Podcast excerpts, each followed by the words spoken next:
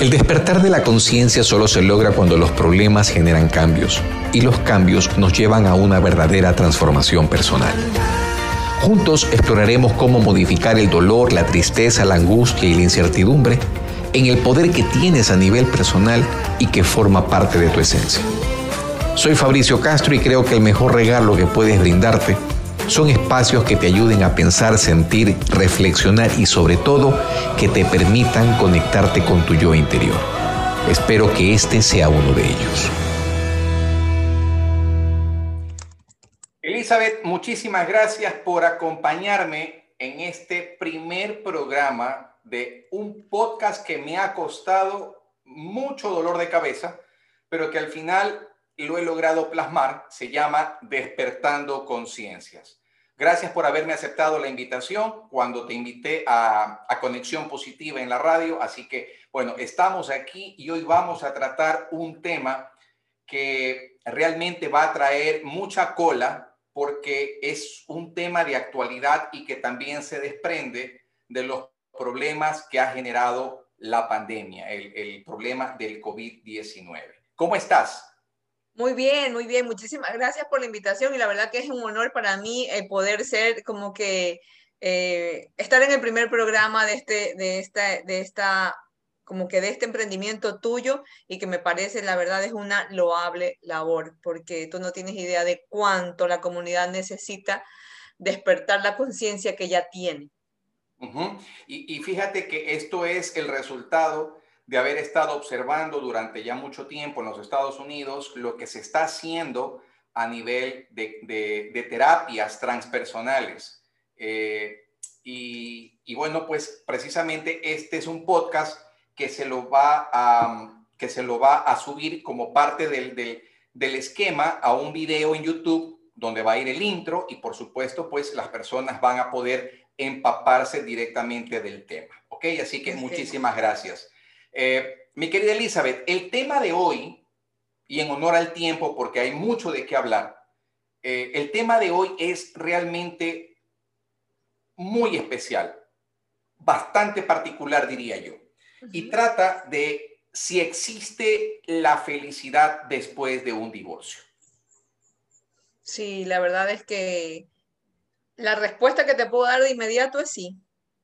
Ok.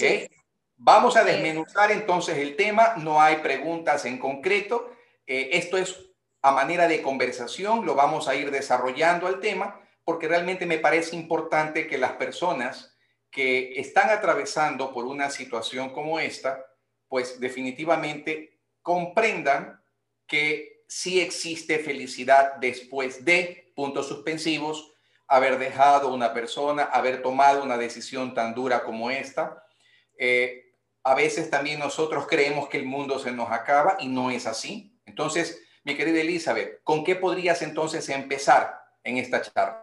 Bueno, eh, con lo que podría empezar es que definitivamente cuando una pareja eh, o una relación, porque no necesariamente tienes que estar casado, ¿ah? cuando una relación llega a su fin, la idea, lo más idóneo, el idilio perfecto es que es terminar la relación en paz y en armonía, sobre todo si hay hijos de por medio y en el caso de las parejas establecidas, si hay bienes de por medio, o sea, si más allá, más allá de los bienes hay hijos o hay hijos y bienes.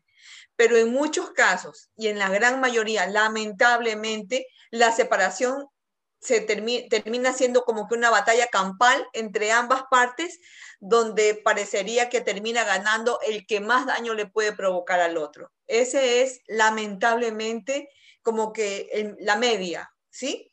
Entonces, empezando desde ahí, lo que te puedo decir es que para que realmente una separación o un divorcio pueda ser llevado en paz y armonía, y te explico esto porque es lo que va a garantizar que realmente después de eso haya felicidad, ¿ah? porque esa es la pregunta, si hay felicidad después, después del divorcio. Entonces, para que pueda ser llevado eh, con paz y con armonía una ruptura que de por sí ya es, es bastante fuerte y dura, lo que primero que tendríamos que considerar es que el divorcio es un duelo, es como que si se nos hubiera muerto alguien. Si nosotros no hacemos conciencia de que el divorcio es un duelo y de que vamos a pasar por esas cinco fases de la negación, de, de, la rabia, eh, de la negociación, del dolor, hasta que ya venga la aceptación, si yo no voy a pasar por esas cinco fases aceptando que es un duelo, difícilmente yo voy a poder empezar de nuevo, alzar mi vuelo. Si mm. yo no atravieso como un duelo la separación, yo no voy a poder alzar mi vuelo y ser realmente feliz. ¿Por qué? Porque esa parte no sanada o esa parte no trabajada siempre me va a regresar a ese punto de origen o a ese punto de inflexión que fue donde yo me separé de esa persona, donde yo terminé la relación con esa persona o donde yo ya definitivamente me divorcié de esa persona. Porque mira que te estoy nombrando tres, tres, este, como que tres frentes, ¿no? Separación, divorcio eh, y la otra es eh, relación. O sea, no necesariamente tienes que estar como que casado, ¿ok? Entonces, eso tiene que ser tomado como un duelo. Sería lo primero que te puedo decir, que el divorcio necesita ser considerado como un duelo para que pueda ser llevado por, con paz y armonía y que eso me garantice la felicidad con conciencia que va a venir eh, en, el tiempo, en el tiempo que, que, se avecina, ¿no? Después de vivir esa, esa etapa. Ok, ¿por qué crees tú que en, en una relación de pareja después de existir este, este problema que, que es, una, es una realidad. Eh, las personas se, separan, eh, la una se aleja de la otra y, y empiezan a querer hacerse daño. Eh, ¿qué, qué, qué, sentimientos o qué emociones podrían existir de por medio? Las emociones que hay, el por qué quieres hacer, el por qué supuestamente el que más daño le provoca al otro es el que aparentemente gana, es porque cuando una relación se rompe, Fabricio, definitivamente es porque ahí ninguna relación se rompe ahorita, ninguna relación se rompe en el momento en que te divorcias, ningún divorcio se termina en el momento en que sale la sentencia. Todo rompimiento se efectúa en el más profundo de los silencios de la, de la relación, ¿sí? en el más profundo de los silencios hay algo muy grande que se rompe y no necesariamente es el amor, porque el amor es esa, es esa frecuencia que vive dentro de cada uno de nosotros y que uno decide ponerla a trabajar activamente para mi propio bien y el del otro también, el que, el que funge como mi pareja. Pero ¿por qué sucede esto? Porque esa separación o ese divorcio era algo que se venía gestando en silencio, en el más profundo de los silencios. ¿Por qué? Porque se terminó la admiración, porque se terminó el encanto, porque se terminaron las ganas, porque se terminaron las fuerzas, ¿sí? Y sobre todo porque no se cree que es uno de los motivos más grandes que existen para que la relación se termine. El no creer que es posible que con mi pareja pueda lograr todo lo que, todo, todo lo que yo quisiera. Ok, y ahí viene una pregunta que va de cajón en este programa, porque en realidad guardar silencio es lo peor que le puede pasar a un ser humano. Cuando tú te comes toda esa podredumbre que has estado viviendo durante muchísimo tiempo eh, y, y no la compartes, no la platicas, no la conversas, sobre todo con tu pareja, definitivamente el daño no va a ser para tu pareja, sino para ti, porque tú has estado probando toda esa porquería durante muchísimo tiempo que al final ya no vas a aguantar más y obviamente pues vas a decir, basta, hasta aquí nomás, ya se acabó. Entonces, para ti murió el amor, pero para la otra persona, ¿qué tal? Claro, lo, lo que sucede es que si tú te das cuenta, la persona que guarda silencio puede ser una forma de defenderse, o sea, haber creado un mecanismo de defensa y de reacción. Mira, esto tiene dos frentes. Yo guardo silencio porque puede ser mi mecanismo de defensa y de reacción, ¿no? Esperando a que, a que el otro se dé cuenta, esperando a que el otro reaccione, esperando a que el otro despierte, esperando a que el otro imagine cómo yo me siento y por qué yo estoy así de muda, de callada o, de, eh, o en introspección o simplemente ya estoy como que desvinculada de la situación a través del silencio. Ese es un frente. El otro es que yo haya decidido guardar silencio porque definitivamente mis palabras son eh, no, no han sido escuchadas, porque mis palabras no han sido atendidas, porque mi voz, mi voz, mi voz se convirtió en un grito mudo del alma que no fue escuchado ni advertido ni considerado por el otro. Entonces llega un momento en que, en que se hace silencio. Y te lo explico porque como terapeuta de pareja te digo, y, te lo digo más en función en función de las mujeres que son las que más ruido hacen, somos las que más ruido hacemos. Fabricio, cuando una mujer quiere quedarse dentro de una relación y dentro de un matrimonio, llora, grita, patalea, se arrastra, se revuelca, pierde la dignidad, hace muchísimas cosas, hace bulla, Fabricio. La mujer para quedarse al lado de un hombre o al lado de su pareja, hace bulla, hace bulla. Cuando empieza a hacer silencio, cuando, em, cuando está preparándose para irse.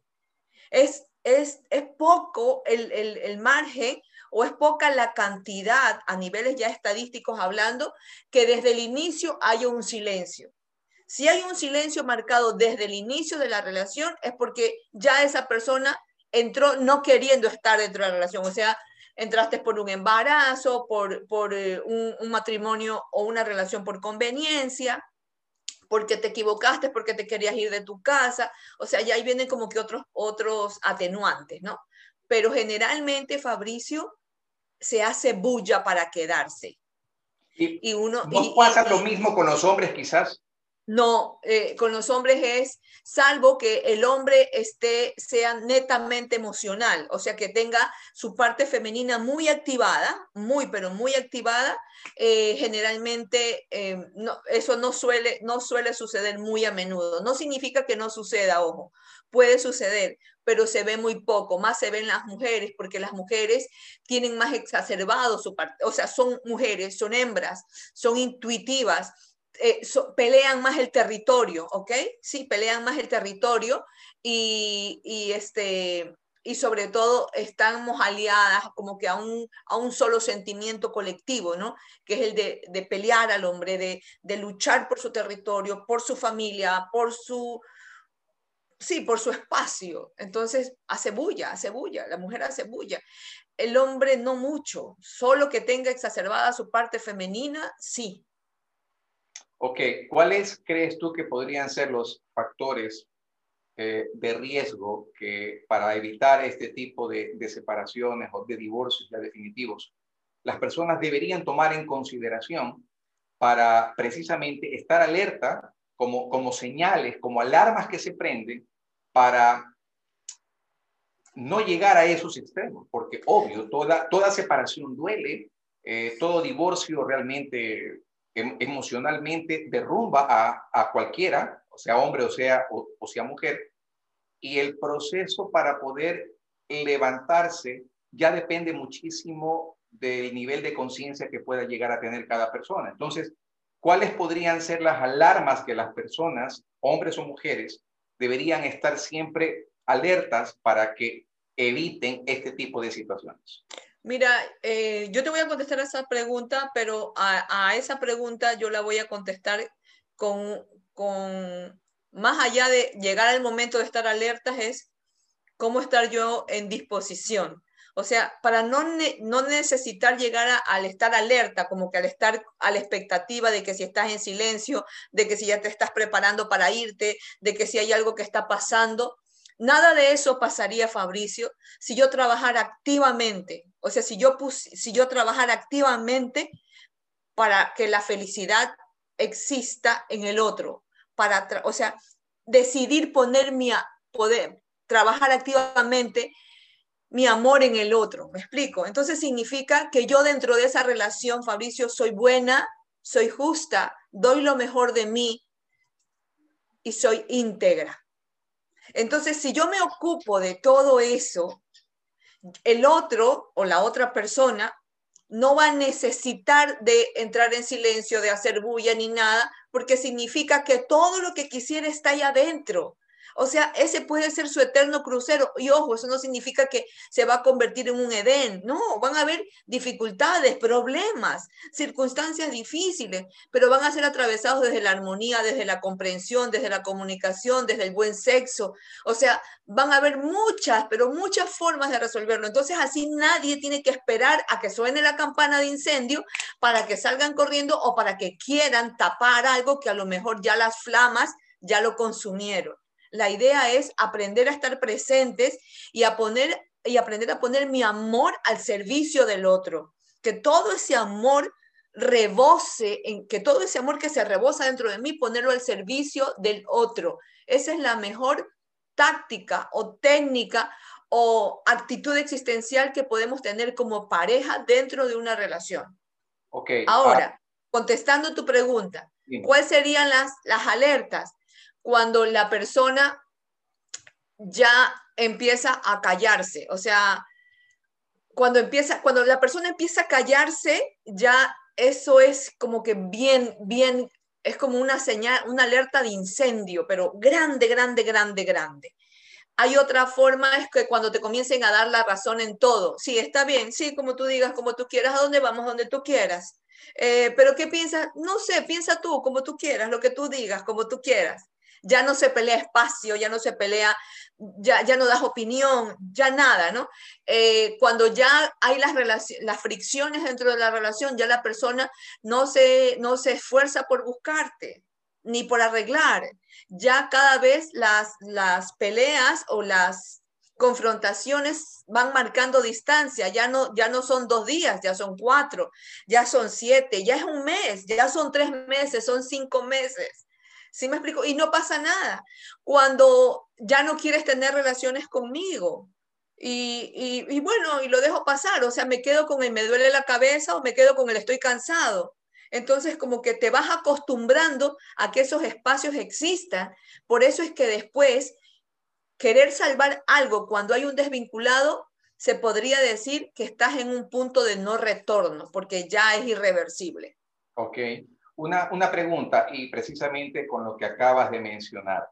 Eh, hay dos palabras claves dentro de todo esto. Dirección, porque uno puede estar direccionando al otro, o libre albedrío.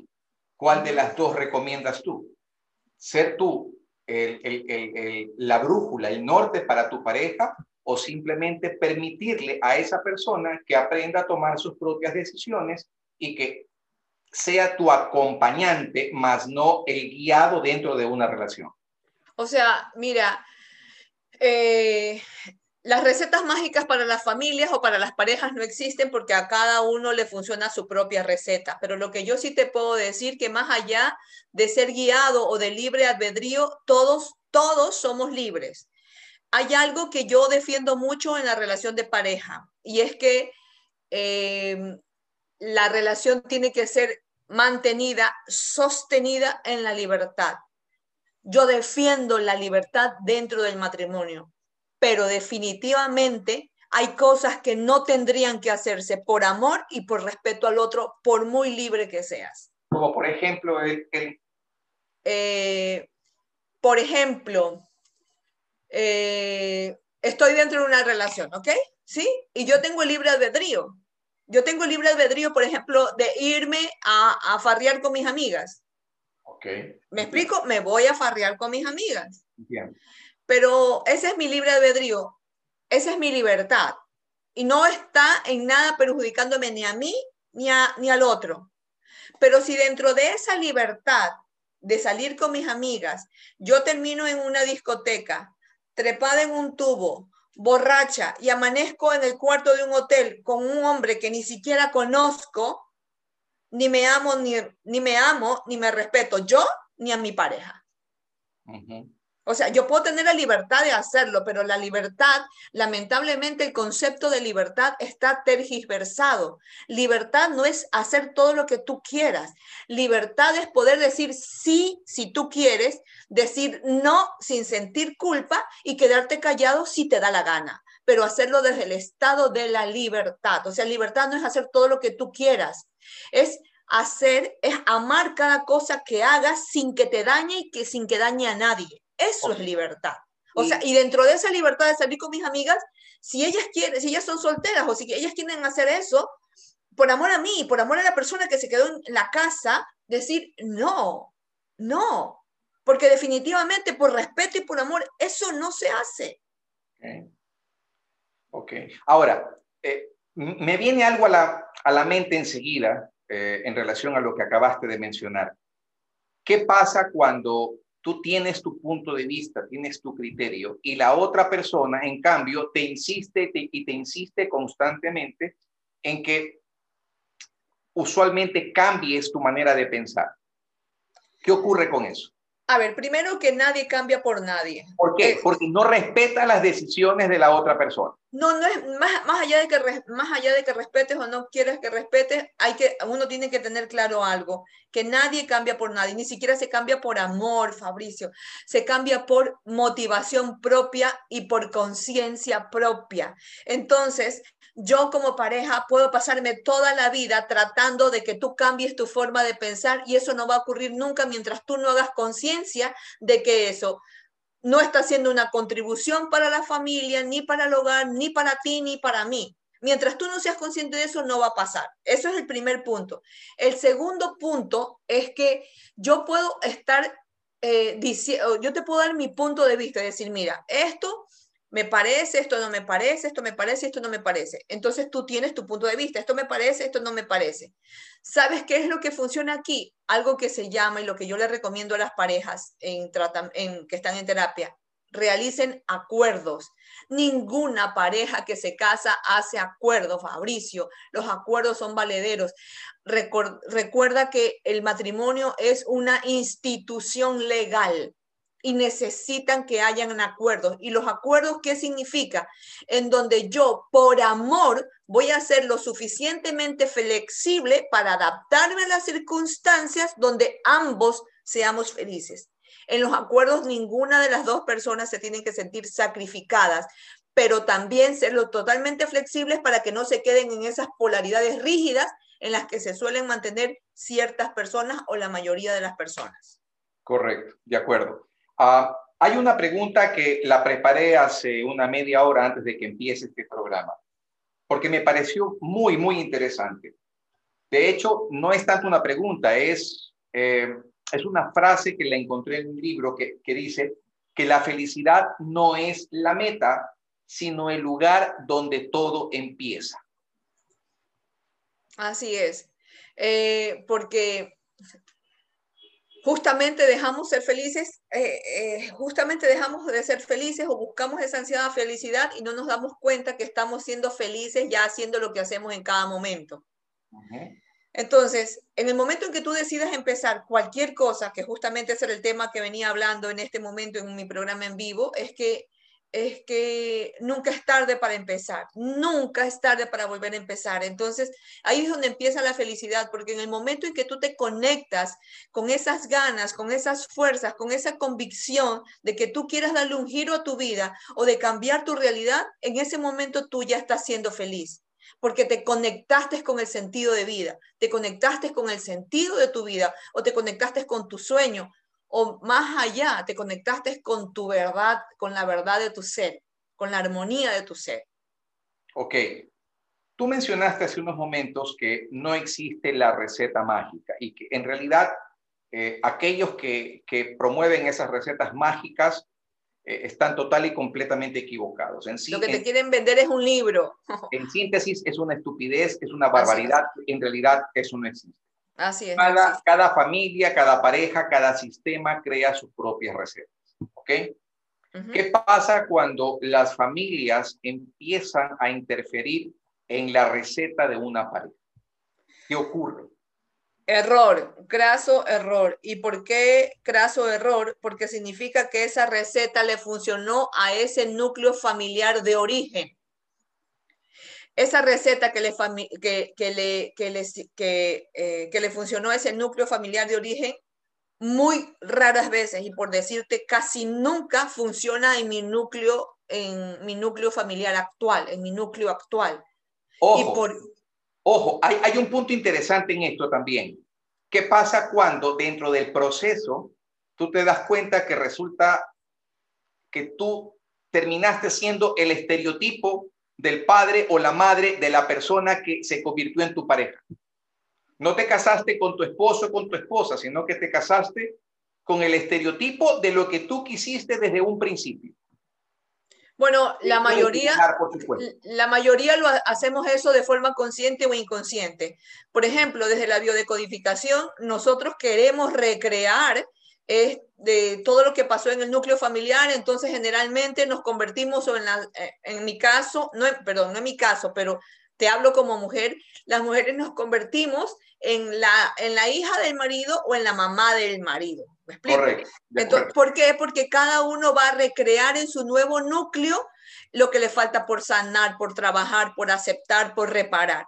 Pero bueno, eh, eso ya es una cuestión de, de hacer conciencia en qué necesito trabajar para que yo no traiga esas carencias a este lugar donde en teoría yo tendría que escribir una nueva historia. ¿okay? Pero ¿qué pasa cuando no te das cuenta? Pasan los años y sobre eso quizás llega a sentarse más o a profundizarse más el problema por el que estás atravesando. Ok, si pasan los años, entonces, si pasan los años y yo sigo ahí, y entonces, bienvenida a la separación, Fabricio. Bienvenida a la separación. ¿Por qué? Porque significa que en el momento en que yo me di cuenta, me di cuenta que realmente yo estaba frente a un hombre o frente a una mujer que representa todo lo que yo detesto de mi padre, todo lo que yo detesto de mi madre, todo lo que yo no quiero de mi padre o todo lo que yo no quiero de mi madre. O peor aún, me doy cuenta que todo lo que me hubiera gustado que tenga de mi madre o de mi padre no lo tiene. Entonces, en ese momento yo le quito la responsabilidad al otro de hacerme feliz o le quito la responsabilidad al otro de sanarme y de repararme y yo asumo la responsabilidad de trabajar mis propias mierdas y mm. dejo de, de ensuciarlo al otro. Entonces, bienvenido el divorcio si es desde ahí. ¿Me explico? Porque significa que, que, eso que me viniste a mostrar, eso que me viniste a enseñar o eso que yo vine a aprender, ¡boom! Sucedió, pasó, ocurrió. Gracias, te honro, pero hasta aquí llego, me voy. Ok, entonces, las familias y los núcleos eh, de pareja son dos sistemas completamente distintos. Entendemos entonces que cuando eh, agarramos el estereotipo de un padre o de, una madre y eso lamentablemente no resulta, ahí es cuando definitivamente mejor es decir adiós, muchas gracias. ¿Ok? Así es. ¿Por qué le cuesta a las personas tanto volver a empezar, Elizabeth? Hay muchas personas que se hunden en el dolor, muchas personas que creen que el mundo se acaba, muchas personas que creen que no hay nada más allá de lo que puedes ver en la esquina de tu casa. Ok. ¿Por qué les cuesta volver a empezar? Primero por miedo, porque piensan que, y eh, por miedo, ¿ya? Por miedo a que vuelva a pasar lo mismo, porque lamentablemente tenemos como que un chip de que la gran mayoría de las personas queremos, convertimos una lección de vida en una cadena perpetua. Entonces, si con él me fue mal, se me instauró el chip de que me va a seguir yendo mal. O si él fue así, todos van a ser así. Aquí es donde el ser humano tiene que permitirse cambiarse ese chip, resetearse y reprogramarse si quiere caminar sobre otras realidades. Ese es el primero, o sea, eh, miedo a que vuelva a repetir lo mismo. Eh, lo segundo es no confiar, no creer que es posible, que aquí viene algo eh, que está soterrado y es la falta de confianza, perdón, que es la falta de merecimiento, es el no creer que yo me merezca vivir de una manera distinta y mejor. Entonces, como yo no creo que me lo merezco, entonces no confío ni creo en que sea posible que me suceda a mí algo nuevo. ¿Me explico? Entonces me quedo desde, desde ese estado. Y el otro, el otro, la otra parte que viene el mood en el que, en el que está la gran mayoría, que es eh, dos personajes, la víctima o el victimario. El que se pasa en el lamento, en el lamento y en la copla quejumbrosa eh, de pobrecita yo, pobrecito yo, me engañó, me traicionó, me dejó, me humilló, bla, bla, bla, pim, pum, pam. O el victimario. A mí no me va a volver a pasar lo mismo. Al diablo yo no lo beso dos veces. ¿Me explico? Eh, Además, acuérdate que en el, en el cuento de Caperucita Roja, el lobo siempre va a resultar ser el malo. Claro, o sea, mientras, mientras Caperucita no siga contando el cuento, el lobo siempre va a ser el malo. Siempre hay dos verdades, hay dos realidades, hay dos historias, hay dos puntos de vista y sobre todo hay dos verdades. ¿Qué, qué quiero decirte con esto? No significa que la del uno sí es valedera y la del otro no es valedera. Ahí hay dos verdades. ¿Sabes por qué? Porque si hay alguien que te está diciendo algo y te lo dice y te lo dice y te lo dice y te lo reclama y te lo dice, por Dios, es que lo está viendo. ¿Y sabes por qué llegan a estas situaciones irreconciliables o por qué hay esta ruptura? Es porque el otro o porque ninguno de los dos tiene la humildad suficiente para ponerse del otro lado y decir, la verdad que no lo había visto así. La mayoría de nosotros lo único que hacemos es, no queremos que nos entiendan, queremos que nos den la razón. Entonces, en el momento en que queremos que nos den la razón, estamos desconociendo automáticamente, enfáticamente, la razón que pueda tener el otro, que también es verdad. No queremos que nos entiendan, queremos tener la razón. Esto significa que le estamos dando prioridad al ego. Y generalmente, claro, porque el dueño de mi verdad. El ego no perdona, el ego siempre eh, te va a convertir a ti en la víctima y al otro en el victimario. Entonces, nunca va a haber una, una fusión de criterios, sino más bien el otro va a tratar de imponer su criterio frente a la realidad por la que está pasando. Así es. Y aquí lo que tienen que ser es expuestos. Si las dos personas están dispuestas a sanar esa relación, lo que yo recomiendo es tirar abajo toda estructura, toda pauta mental, mental todo patrón, ¿sí? Propios patrones o patrones familiares, eh, creencias, incluso recetas que hasta ese día en teoría funcionaron. Tienen que tirar abajo todo. Lamentablemente, vuelvo a decir, la gran mayoría quiere caminar sobre, sobre el regadero, ¿sí? E, es, es, difícil poder sostener una relación sobre caminando sobre lo mismo. Tienes que tirar todo abajo. ¿Sabes por qué? Porque si se quebró, como se quebró en silencio, que es lo más probable y que es lo que generalmente ocurre, yo no voy a saber dónde estuvo como que la, la, la rotura o, o dónde estuvo como que la fisura o dónde inició todo. Entonces mejor tumbo todo, demuelo todo y yo empiezo otra vez.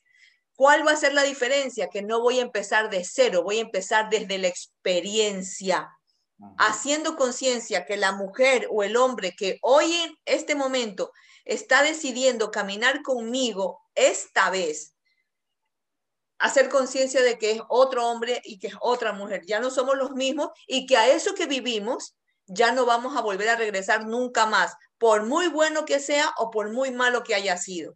Elizabeth, ¿qué tan fácil o qué tan difícil puede ser olvidar tanta mierda que, que te tiraron y que tú tiraste en un momento determinado? Porque seamos frontales, cuando existen este tipo de situaciones, hay piedra de un lado y piedra del otro. Claro. Del otro lado. Y de repente quieres reconciliarte, ¿ok?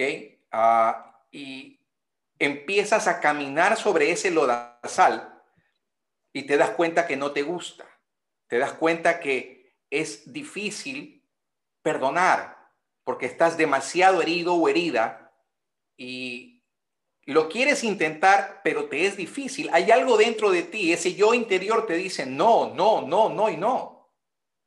Ya.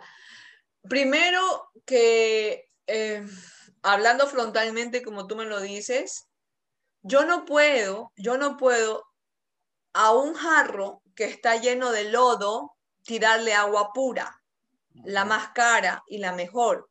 No, mi trabajo y mi responsabilidad es limpiar ese jarro. Entonces, ¿qué es lo que se recomienda en estos casos? Que cada uno se haga cargo de la mierda que tiene adentro porque esa mierda que tiene adentro es la que resonó con el otro, es la que resonó en el otro. Entonces, todas esas piedras que yo te tiré, todo ese lodo que yo te tiré, no es otra cosa de todo lo que yo rechazo también de mí o no reconozco en mí o tengo que trabajar en mí. Entonces significa que aquí hay dos personas que se tienen que tienen que salir de ese personaje de víctima eterna o del victimario eterno y asumir la responsabilidad de cada uno por separado, vaciar todo ese lodo, limpiarse de toda esa mierda que en algún, momento se generaron porque el otro hizo algo o porque la otra hizo algo tienen que hacerse cargo de eso. Cuando estén vacíos de todo eso, ahí recién llenar su corazón primero de compasión y misericordia para poder incluir el perdón en su vida. ¿Y por qué te digo compasión y misericordia? Porque sin la compasión y la misericordia yo no voy a poder perdonar, porque el perdón no es sinónimo de olvido. Olvidamos cuando tenemos Alzheimer, nada más, nadie se olvida. Lo que podemos hacer es, a través de la compasión y la misericordia, es aprender a recordar sin dolor y que ese recuerdo sea el que me, me permita caminar sobre nuevas experiencias, donde yo sé que hay cosas que definitivamente no tendrían que hacerse. ¿Me explico? Por supuesto que sí. Y dijiste algo interesante también. Aprender a hacernos responsables por lo que hicimos, por lo que somos y también por lo que haremos. Porque de eso depende la felicidad de la pareja, depende de la reconciliación, depende de lo que tú quieras después a futuro.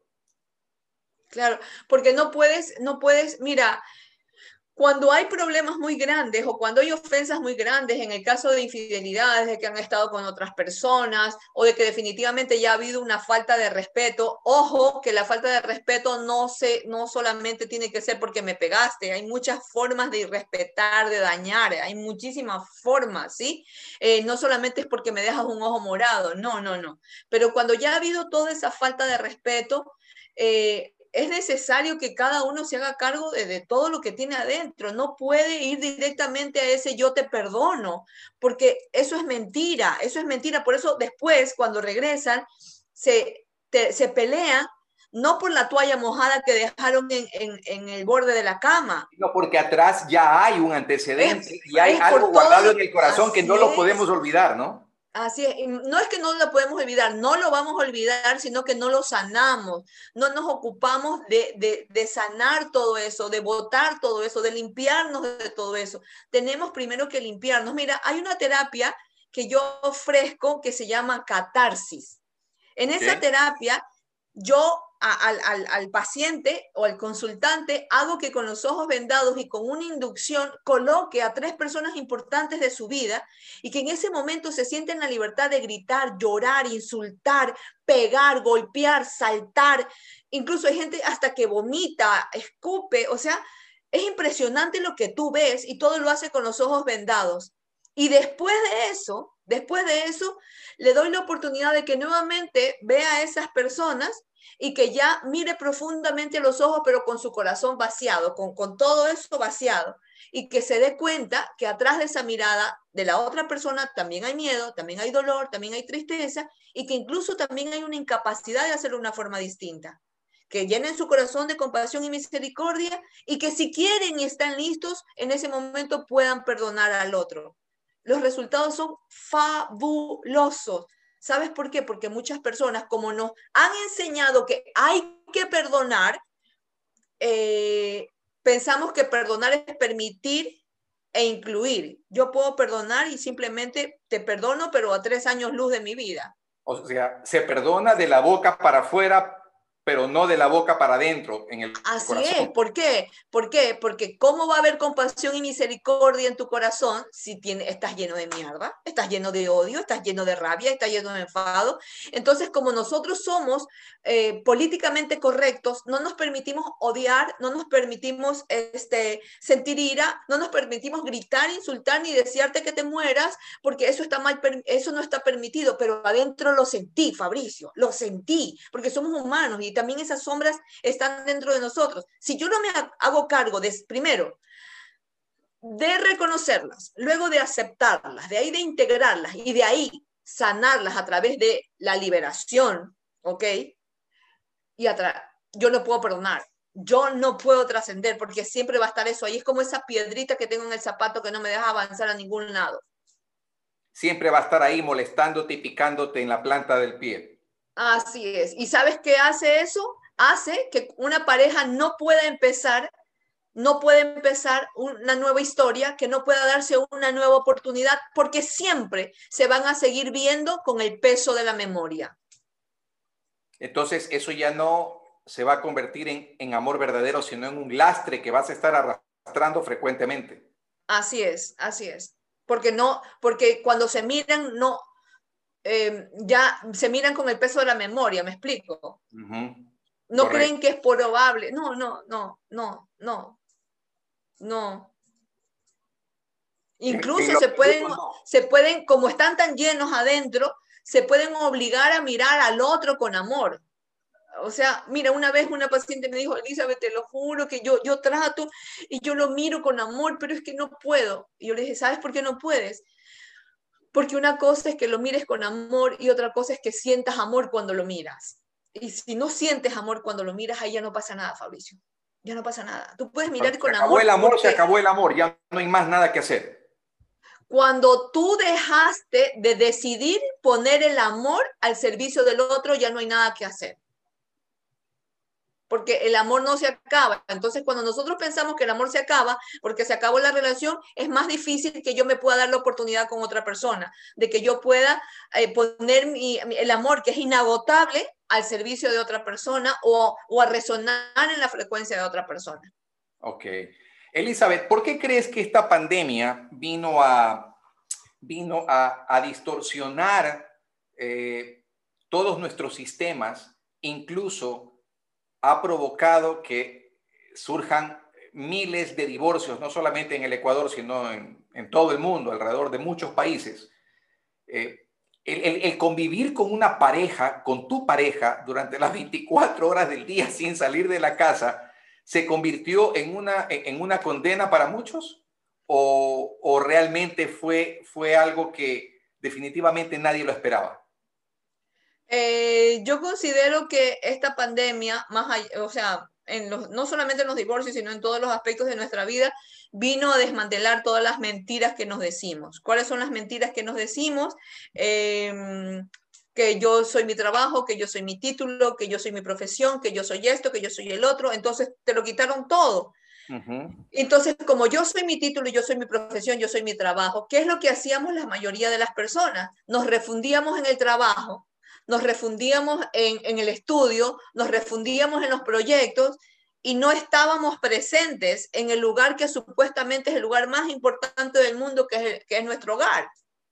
Entonces, cuando la vida te obliga, o las circunstancias, o la pandemia, o el COVID, o como lo quieras llamar, te obliga a que te hagas presente porque te, sacaron todas las etiquetas que tú tenías, no todos los títulos que te habías comprado o todas las mentiras que te habías dicho, te desmantelan y te dejan ahí peladito, así, en, como que en contacto íntimo con tu ser, no te habitas.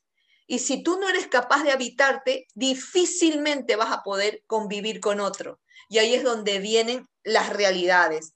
Entonces yo pasaba viajando o pasaba trabajando y no estaba. Y en el momento en que me toca estar, no sé hacerme cargo, porque, mejor dicho, no es que no sé hacerme cargo, me toca hacerme cargo o no me queda otra que hacerme cargo de esa realidad que no quería ver y que la tapaba con trabajo, con proyecto, con estudio, con viajes, con reuniones. significa que se ha estado viviendo entonces en una mentira. La gran mayoría, Fabricio.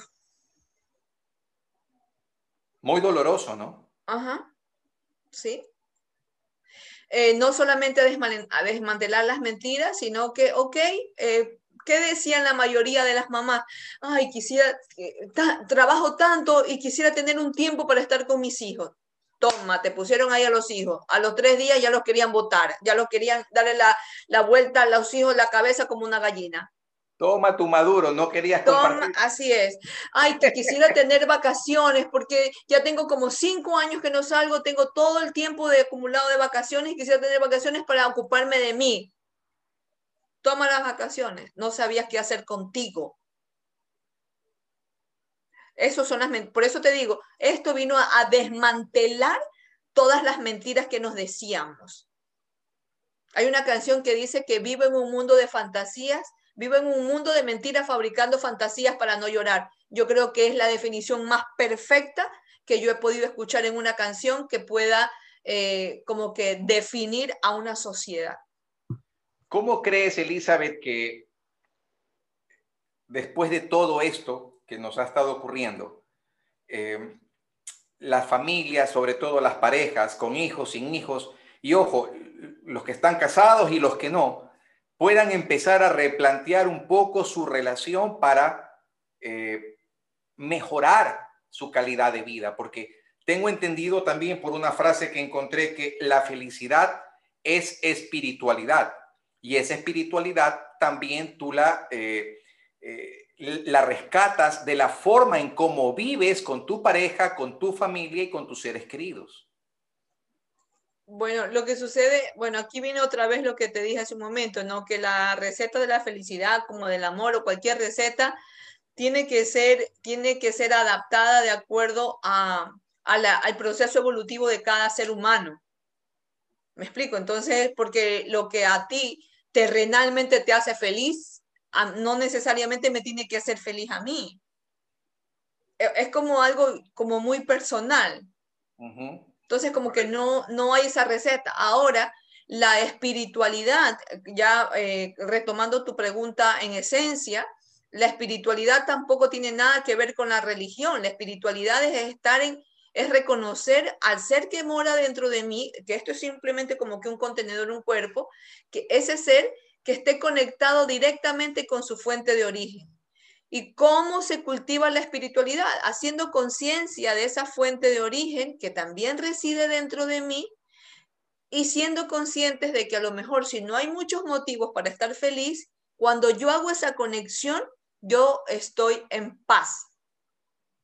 Por eso es que, aunque no haya motivos externos para estar feliz, yo estoy en paz, que esa es la verdadera felicidad sin causa. Correcto. Eh, Elizabeth, vamos haciendo un compendio de todo lo que hemos hablado ya durante 45 minutos. Fíjate cómo se va el tiempo. Eh, y, vamos a sacar, vamos a sacar un pequeño resumen de los puntos más importantes. Primero, tocabas de que sí existe, radicalmente sí existe la felicidad después de un divorcio. Sí, las personas que piensan que todo se termina, eh, por ejemplo, si se termina nuestro matrimonio después de ti no hay nada, mm, mm, eso es mentira, hay mucho. Y eso solamente queda como canción nada más. Así es, así es. No que yo sin ti no puedo vivir, mentira, sí podemos, no queremos porque nos da pereza esforzarnos, porque nos da pereza conocer a otra persona, porque nos da pereza conocer a alguien nuevo, porque nos da miedo equivocarnos. Prefiero quedarme con uno conocido que por un gringo por conocer, ¿me explico? Ok, puede una separación. Pero sí se puede. Ok, ¿puede una separación afectar de distinta manera a las dos personas? ¿A uno más, a otro menos, a uno mucho y al otro nada? a todos dos va a afectar en mayor o en menor grado. Aquí el que diga yo no estoy afectado, miente. A las dos personas salen muy, pero muy afectadas, sino que cada uno va a vivir su duelo, su proceso o el grado de afección que pueda tener en proporción a lo que ama e incluso, o sea, en la medida en que amó, en que ama o en la medida en que se ama. Ok, ¿qué pasa con aquellas personas que deciden terminar con eso radicalmente porque necesitan volver a empezar desde cero y, creer en sí mismas? ¿También tienen derecho a hacerlo? Por supuesto, todo el mundo tiene derecho a hacerlo. Todo el mundo tiene derecho a eso. Y si para yo volver a empezar debo de terminar con una relación que no es una contribución en mi vida, donde me di cuenta que no soy feliz o donde, como tú dijiste, se terminó el encanto, o si murió la flor, ok, entonces eh, eh, está bien, está bien. Ahora, esto no significa, otra cosa que, que, sí quería aclarar, es que estamos en la era del descarte también, Fabricio. ¿ah? Estamos en la era del descarte donde, donde la mayoría de las personas se están casando con el as debajo de la manga diciendo que, mira, si no funciona, nos divorciamos, nos separamos. Entonces, si tú ya casas, tú ya entras a un matrimonio o entras a una relación con esa predisposición de que si no funciona me voy, si no funciona nos divorciamos y aquí no ha pasado nada, entonces hay poco esfuerzo, hay poco compromiso, o te podría decir que nada de compromiso, entonces a la menor cosa ¡pum! salen corriendo. Ya no luchas, ya no, ya no, ya no, ya si se dañó no, no buscas reparar. ¿Me explico? O sea, ya, ya no te esfuerzas, ya hay la ley del mínimo esfuerzo, cada uno quiere sacar el cuerpo, ya, y, desde, desde la llamada liberación y empoderamiento del hombre y de la mujer, cada uno está desde su, de, parece un ring en lugar de un matrimonio. Cada uno está peleando como que su posición y, realmente el punto de inflexión es donde ambos se van a encontrar, no en las esquinas donde van a pelear. Entonces, esta época de descarte como que no ayuda mucho tampoco a las relaciones hoy por hoy, que no tiene nada que ver en el momento en que una persona decide, ¿sabes qué? Fui buena o fui bueno ya, fui bueno, fui justo, di lo mejor de mí y fui íntegro. Ok, ya sé que hice todo esto aquí, ahora sí me puedo ir tranquilo, me puedo ir tranquila porque sé que por mí no fue. Ok, cuando se acaba el amor, no hay nada más que hacer. Cuando hay un desvinculado en la relación, mi recomendación como terapeuta es no pierdas tiempo, no hagas que el terapeuta pierda tiempo ni tú pierdas plata, porque esa, esa relación es irreconciliable. Correcto. Otro punto que tocamos también es, eh, si te vas a casar o estás dentro de una relación y crees que tu esposo es la figura de tu padre o tu esposa es la figura de tu madre, olvídalo eso no está bien encajado. Definitivamente, sana, o sea, sana, sana esas cosas que tienes, sana tu memoria ancestral, sana tus raíces, anda a sanar tu lugar de origen para que aquí vengas desde cero. Aquí tienes que venir cero kilómetros, ¿ok? No significa que yo no reconozca. Mira, yo tengo que reconocer la memoria, la sangre eh, perdón, yo tengo que reconocer a mis ancestros en mi memoria, en mi vida y en mi sangre. Yo los reconozco. ¿ok?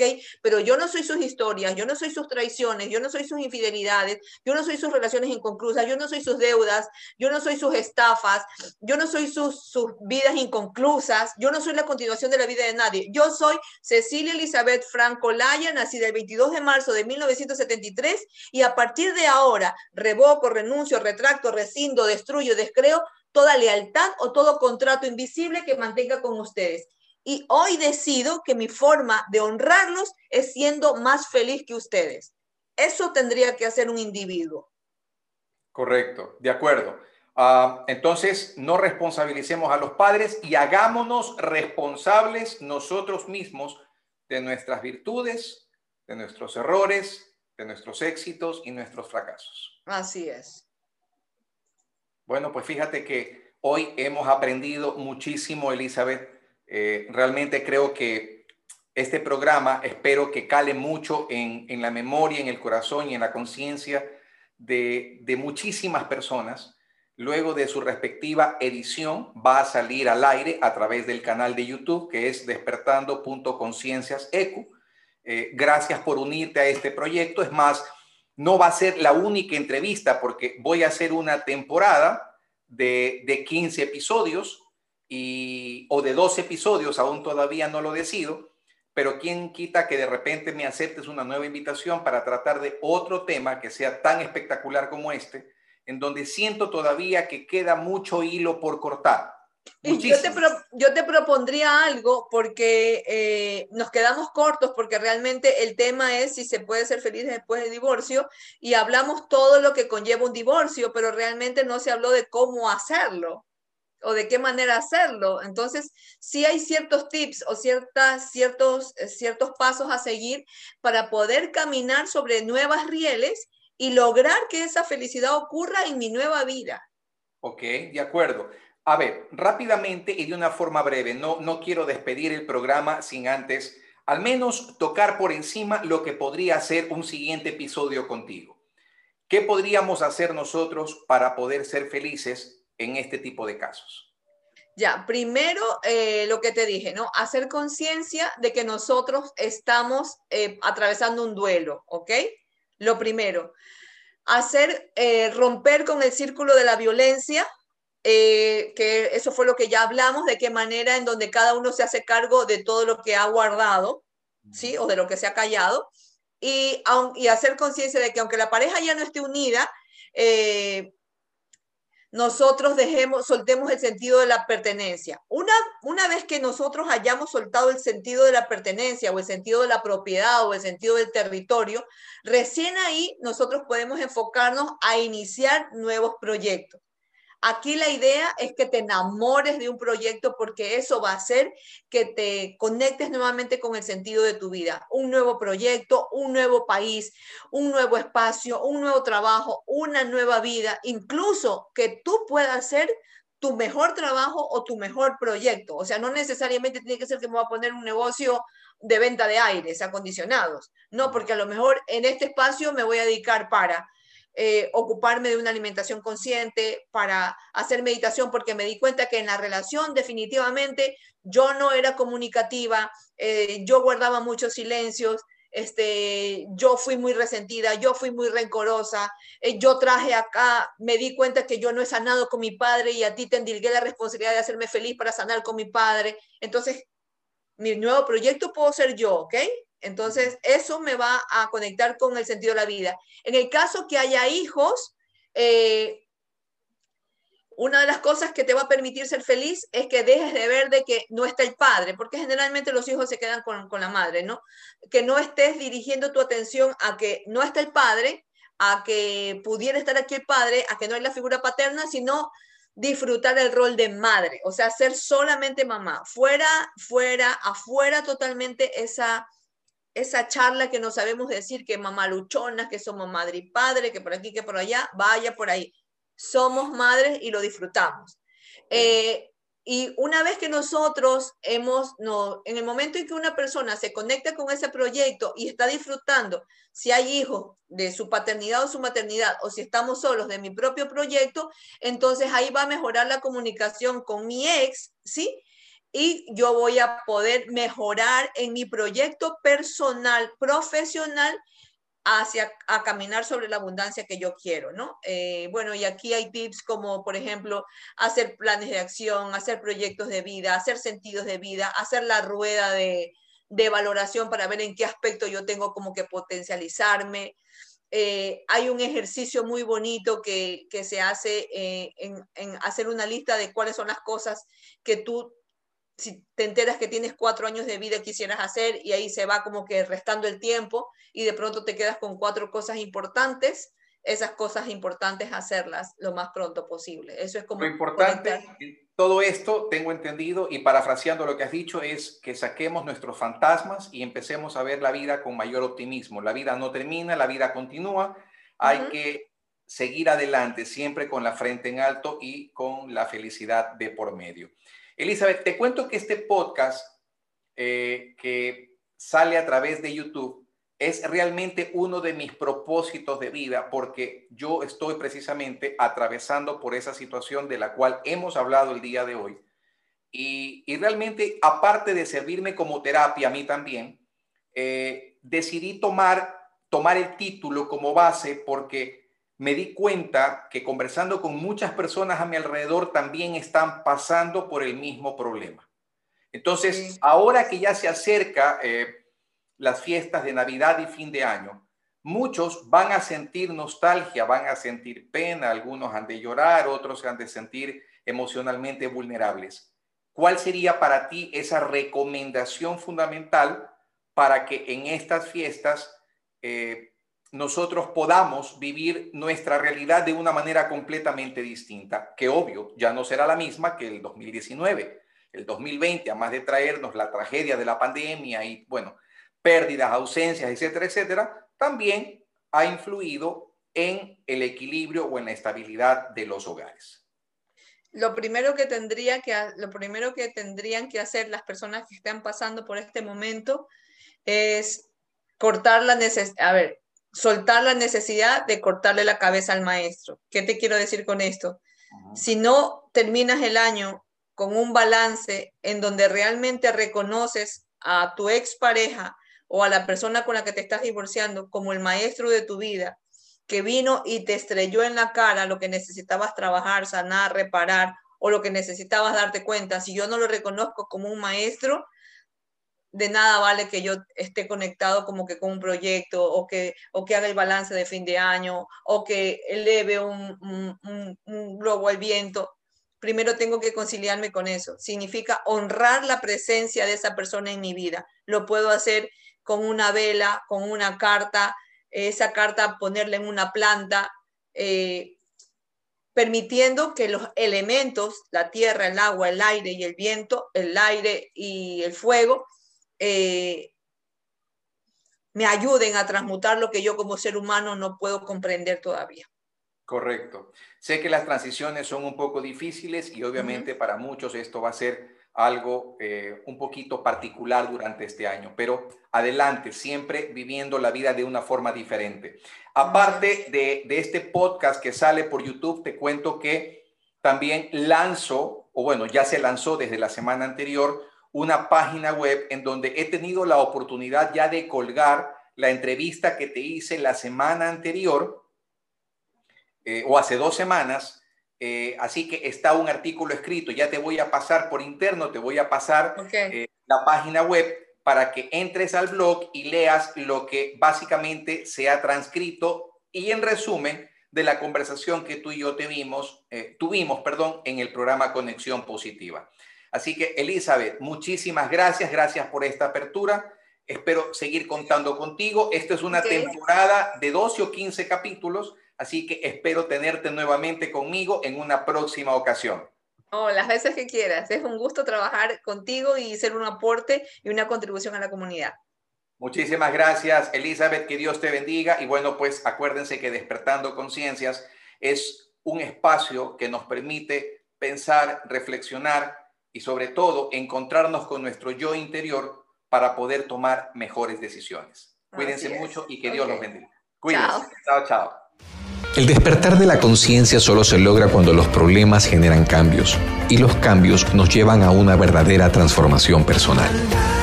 Juntos exploraremos cómo modificar el dolor, la tristeza, la angustia y la incertidumbre en el poder que tienes a nivel personal y que forma parte de tu esencia. Soy Fabricio Castro y creo que el mejor regalo que puedes brindarte son espacios que te ayuden a pensar, sentir, reflexionar y sobre todo que te permitan conectarte con tu yo interior. Espero que este sea uno de ellos.